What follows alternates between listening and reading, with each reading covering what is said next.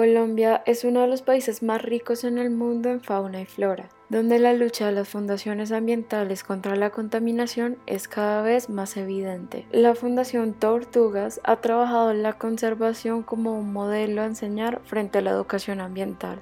La fundación empezó eh, legalmente desde el año 2011, pero la idea de trabajar por la conservación de las tortugas marinas más o menos empezó como desde el año 2004, cuando yo estaba en la universidad. Yo soy de profesión diseñadora industrial eh, y había visto cómo en otras partes del mundo, más específicamente en Australia, se unían los biólogos marinos y los diseñadores industriales para hacer una prótesis de aleta a una tortuga que fue mordida por un tiburón tigre. Y pues cuando vi eso me pareció muy chévere poner al servicio de la conservación todo lo que tú aprendes de, desde cada área, ¿no? De conocimiento. Entonces todo lo que había visto de diseño me pareció muy chévere eh, colocarlo al servicio de la conservación de, de una especie marina que aunque nos en Colombia tenemos una riqueza marina muy amplia, tenemos muchas cosas aún por descubrir y pues creo que ese fue el, como la quien prendió el bombillito, la idea que empezó a echar a andar este, este motor que es la fundación. La contaminación producida por el plástico es un tema que seguramente hemos visto por redes sociales, sin ser conscientes de que todo lo que desechamos a diario termina siendo una realidad de ese contenido multimedial, atacando el medio ambiente desde cualquier ecosistema. El medio ambiente para nosotros es el espacio-tiempo eh, en donde interactuamos con otras personas, con otros seres sintientes, eh, si nos referimos al tema de los animales, donde hablábamos también de un contexto en el que se desarrollan diferentes prácticas culturales. De hecho, en el caso de nosotros es muy particular porque la gente siempre tiene en el imaginario, tal vez ahora no tanto con las redes sociales, pero que para hablar de conservación marina eh, tenías que estar en la playa. Y pues si lo traemos al contexto colombiano, eso no es tan así porque todas las acciones que nosotras hagamos, buenas o malas, en, el caso de la disposición de los residuos sólidos, eh, van a terminar al mar. Y nosotros como colombianos somos felices eh, yendo al mar cada vez que tenemos vacaciones, pero entonces sí, sí, lo, sí lo queremos disfrutar, pero no queremos ayudar a cuidarlo. Entonces ha sido digamos que las cosas en las que más nos hemos enfocado en mostrarle a la gente que mi contexto o nuestro contexto no es solo el contexto de ciudad, sino el contexto de, país. Y en ese orden de ideas nosotros tenemos casi la mitad de nuestro territorio eh, es marino.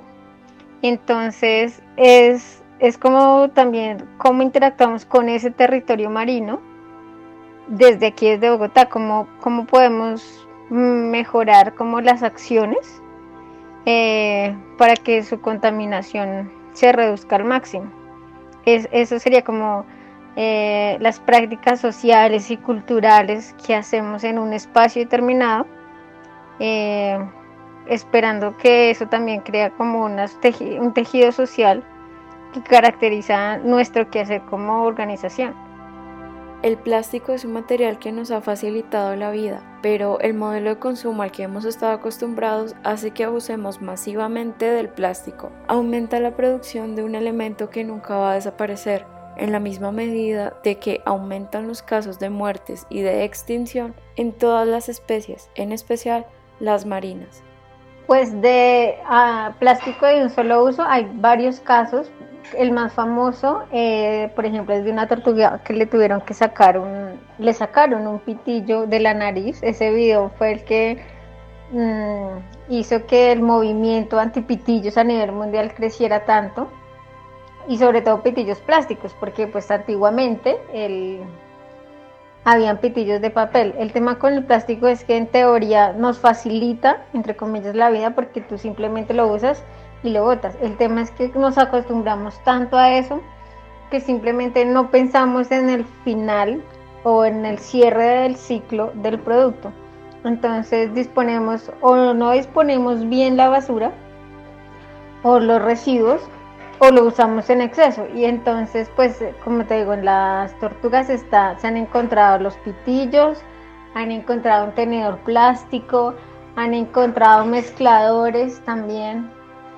Eh, incluso hay un artículo que nosotros lo publicamos en nuestro blog en donde hacen una presentación, creo que fue en Estados Unidos, de una autopsia de una tortuga y en el cráneo de la tortuga había todavía pegado un fragmento de plástico.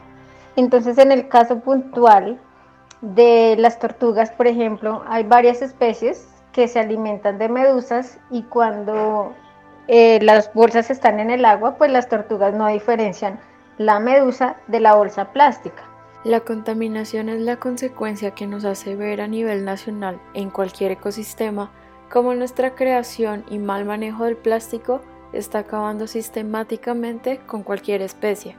Incluso aquí en el Pacífico colombiano se vio una, una ballena eh, que no tenía, que tenía cortada su colita, entonces también se cree que fue que eh, por alguna red que se enredó o algo así, se cortó la cola. Ah, en realidad son varias especies marinas mm, las que están en peligro por esa situación, sobre todo las aves que las pueden confundir con alimento, las tortugas, los peces pequeños, por ejemplo. Sin ir muy lejos, si acá en Bogotá pudimos ver una en un humedal y es que una un ave, no recuerdo la especie, con el anillo plástico de lo que queda de la tapa de la botella, tenía enredado el pico, o sea, el pico quedó abierto, el el anillo estaba dentro de su boca, pero también estaba en el cuello. Entonces el ave nunca podía cerrar la boca y tampoco se podía alimentar. Esto también pasa, y hay muchas imágenes en internet que, que, muestran una situación similar. Esto también pasa con las aves playeras. Incluso cuando hablamos del microplástico, pues el plástico en realidad nunca se degrada. Ahí dice que se demoran 900 años, bueno, que se demoran un montón de tiempo, pero en realidad nunca se degrada, lo que hace es que se convierta en plástico cada vez más pequeño. por ejemplo, los cangrejos, sobre todo los cangrejos ermitaños que cambian de casita, digamos, cada rato, las aves cuando alimentan a sus bebés, también se han visto tiburones, focas, incluso hay unos que eh, en realidad también, las tortugas también, por ejemplo, quedan atrapadas en las redes de pesca y el filamento, digamos, de las redes, pues también es plástico. Son todas las especies marinas. Es una problemática que necesita la concientización colectiva sobre el uso que le damos al plástico, entendiendo el uso desde el momento en que lo adquirimos hasta que termina en microplástico en alguno de tantos casos. En otros, el plástico mantiene su forma original sin descomponerse. ¿Cómo desde el diseño industrial se puede innovar a favor del medio ambiente? Bueno, pues yo creo que la principal innovación debe estar en el diseño de nuevos materiales, es decir, que esos materiales realmente sí permitan eh, reincorporarlos después de que termine su ciclo de vida, reincorporarlos de nuevo a la industria. Por ejemplo, o en el marco de la, de la Estrategia Nacional de Economía Circular, por ejemplo, con, con lo del plástico, un ejemplo es lo de tapitas para sanar, ¿no? O tapitas por patitas. Entonces, el plástico de las tapas se vuelve y se inyecta, se mete en la cadena productiva y vuelve a ser otro objeto. La idea es que podamos eh, diseñar nuevos materiales que permitan hacer eso en varios eh, espacios de la industria, porque hay cosas que no, que no tienen o no se procesan aquí en Colombia como los CDs, por ejemplo. No hay una industria que recupere y reintroduzca el material de lo que están hechos los CDs.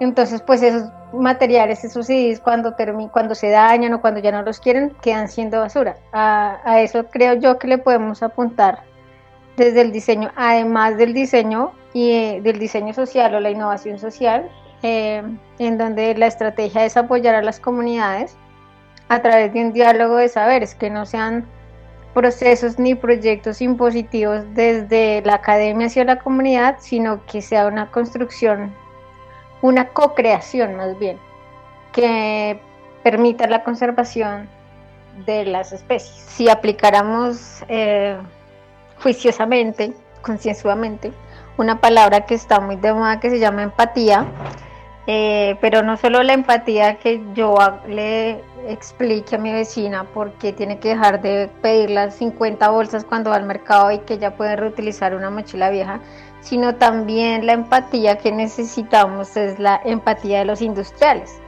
Hay muchas empresas que dependen del plástico, que utilizan el plástico y no lo van a dejar de hacer porque para ellos es más caro cambiar su sistema de producción. Entonces también hay que hacerles ver a esas industrias que cuando diseñan o desarrollan un material que realmente ayuda a la conservación, a la protección de las especies, también va a mejorar su goodwill, también va a mejorar la forma en que lo ven los clientes y puede eh, mejorar incluso hasta sus ventas. Entonces yo creo que el, tema es de empatía, pero una empatía enfocada no solo a la comunidad, sino también a, las industrias, que realmente son los grandes generadores de plástico. Es un trabajo de empatía que la Fundación Tortugas busca educar ambientalmente a las comunidades, vinculando la comunicación para la acción social con lo que se quiere hacer en el Festival Estéreo Picnic, dar información sobre la muerte de las tortugas por el uso de plástico y más factores, en especial sobre la tortuga carey que se ve expuesta a la extinción y es la especie que inspira el artefacto. De respecto, digamos, a, combatir lo de la extinción, nosotros hacemos parte de, la iniciativa de país contra el tráfico de carey que se llama Yo no compro carey. Nosotros somos aliados aquí en Bogotá y de hecho lamentablemente hemos tenido que reportar venta eh, ambulante de carey acá en Bogotá. Entonces en ese aspecto lo que nosotros hacemos es explicarle a las personas en, diferentes escenarios, como ya te dije, de dónde viene el carey, porque hay personas que no saben que el carey viene de una tortuga. Entonces le explicamos de dónde viene, le explicamos por qué pone en riesgo a las tortugas, ya que para poder usar el carey eh, tienen que matar a la tortuga. Y de ahí pues la gente empieza a sacar objetos, eh, pucharones, collares, hebillas, aretes, pulseras, incluso las uh, espuelas de los gallos de pelea, algunas también las hacen en Carey. Y entonces le mostramos a la gente cuál es el, por ejemplo, en el caso de esta tortuga, la tortuga de Carey, cuál es el rol ecológico de la tortuga, por qué es importante conservarla y cómo usted desde acá, o incluso si viaja a una ciudad costera y le ofrecen artesanías en Carey, que usted sepa identificarla. ¿Cuál es el Carey carey de tortuga y no carey ecológico que llaman, que lo hacen a partir de, celulosa. ¿sí? Entonces le, le damos como ese conocimiento, hacemos la divulgación de, esa, de esos tips para identificarlo, para que la gente también tenga herramientas y argumentos que nos ayuden a frenar el tráfico de carey. Entonces respecto al plástico es muy similar, si realmente necesita esa bolsa plástica o lo que le están vendiendo lo puede echar en su maleta, por ejemplo.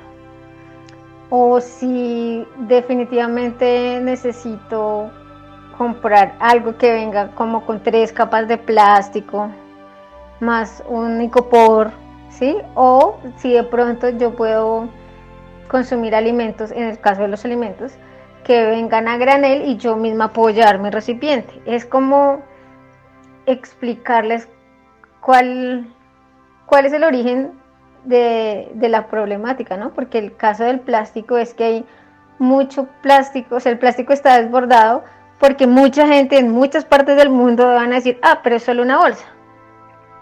Y, lo que hacemos o lo que pensamos eh, es decirle a la gente, mire, mire la magnitud del problema, puede que usted aquí solo vea una bolsita, pero ahora ubíquese a, mil personas a 100 mil personas diciendo, mire esta bolsita, es solo una bolsita, digamos para el caso de Colombia. El Festival Estéreo Picnic es un evento momentáneo de entretenimiento y cultura. Es un espacio perfecto para vincular la educación ambiental en los asistentes con su manera de consumo. Renovarte es una iniciativa que busca informar sobre la segunda vida que le podemos dar al plástico durante y fuera del evento. En un festival de este tipo puede cambiar la percepción y sobre todo puede cambiar eh, los hábitos de, de, uso, abuso del plástico en las personas. Mm, de hecho, creo que sería, sería muy chévere porque eh, teniendo una estructura, por ejemplo, eh, una, estructura tipo escultura en 3D, donde la gente bote el vasito que está consumiendo y ese vasito después vaya a un proceso de transformación que permita incluirlo de nuevo en la cadena productiva, creo que le muestra el valor que tiene, por ejemplo, lo que tanto hablamos de en la fuente, meten la bolsa blanca, eh, lo que se puede reciclar, meta en la bolsa negra lo que no se puede reciclar, porque prácticamente está viendo cómo inicia ese proceso. Y si de pronto dentro de la pieza que vayan a, colocarse se le puede poner como un poquito de, dramatismo, ¿sí? Eh, usando algunas cifras eh, de cuántos animales mueren o cuántas tortugas mueren en, en el año, cuántas toneladas de basura resultan en el mar, creo que también es una forma de cuantificar en qué en qué pedacito contribuye a nivel mundial una buena acción que, que la persona que esté en el evento haga. En una charla de educación ambiental que vino una persona de Brasil y entonces ella nos mostró unas fotos como de rock en Río, creo, algo, un, un concierto muy importante, una, un, una actividad de el Estéreo Rock al Parque, Rock en Río, que se hizo en Brasil y que en ese momento llamaban la atención por los incendios que estaban ocurriendo en, la, en el Amazonas. Y resulta que tomaron una foto durante el evento y después fueron a ver después del evento y había todo un reguero de basura, de plásticos, de vasos, de gaseosa, de todo. Entonces, por ejemplo, eh, ella en ese momento, la persona que nos hacía la exposición, nos decían, ¿ustedes creen que las personas sí están copiando el cambio de hábito? Porque eh, la, importancia de, estas campañas es que realmente la gente pueda interiorizar, que se pueda convencer o asumir su papel dentro de, del planeta, porque es que esto ya es global, como tú dices. Entonces yo creo que eso solo se logra a través de espacios culturales y, de espacios culturales que puedan significar algo en los diferentes contextos, ya sea en la ciudad, en los pueblos o algo a nivel internacional. El artefacto es una alternativa creativa con relación al reciclaje. Además, es un reciclaje con razón social donde se propone donar todo el plástico recogido del evento a una fundación que se encargue de darle una segunda vida, para que desde lo sensible se puedan lograr cambios, educando ambientalmente a todos los interesados, llevándose así del festival una nueva manera de ver el reciclaje como alternativa ecosostenible, cambiando los malos hábitos que hemos adaptado por nuestra forma de consumo pues es, yo creo que es fundamental y sobre todo lograr que la gente, más que convencer, e, es, mostrarle a la gente que todos estamos relacionados de alguna manera con todos, ¿sí?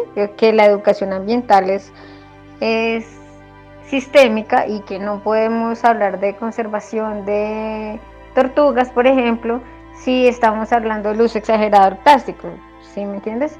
que todos hacemos parte de todo. Y lo importante también es que destacar, en, este aspecto es destacar mis hábitos de consumo.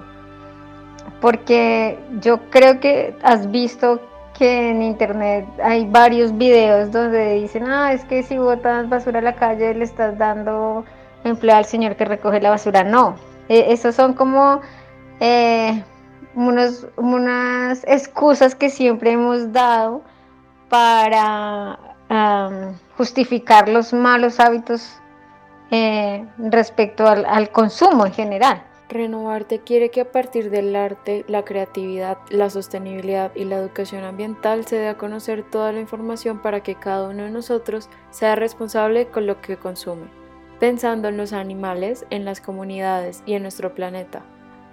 Es una iniciativa para la vida en general. Como hacer un llamado a la acción para proteger eh, eh, las tortugas y, como tal, para que todos hagamos un cambio cultural tal vez, porque creo que eso tiene que ver mucho con, la cultura en la que veníamos eh, andando, para que no solo en el tema de las tortugas, sino en general los hábitos cambien y, y podamos mejorar como el tema de la calidad del aire, de la calidad del agua, de la basura en los océanos.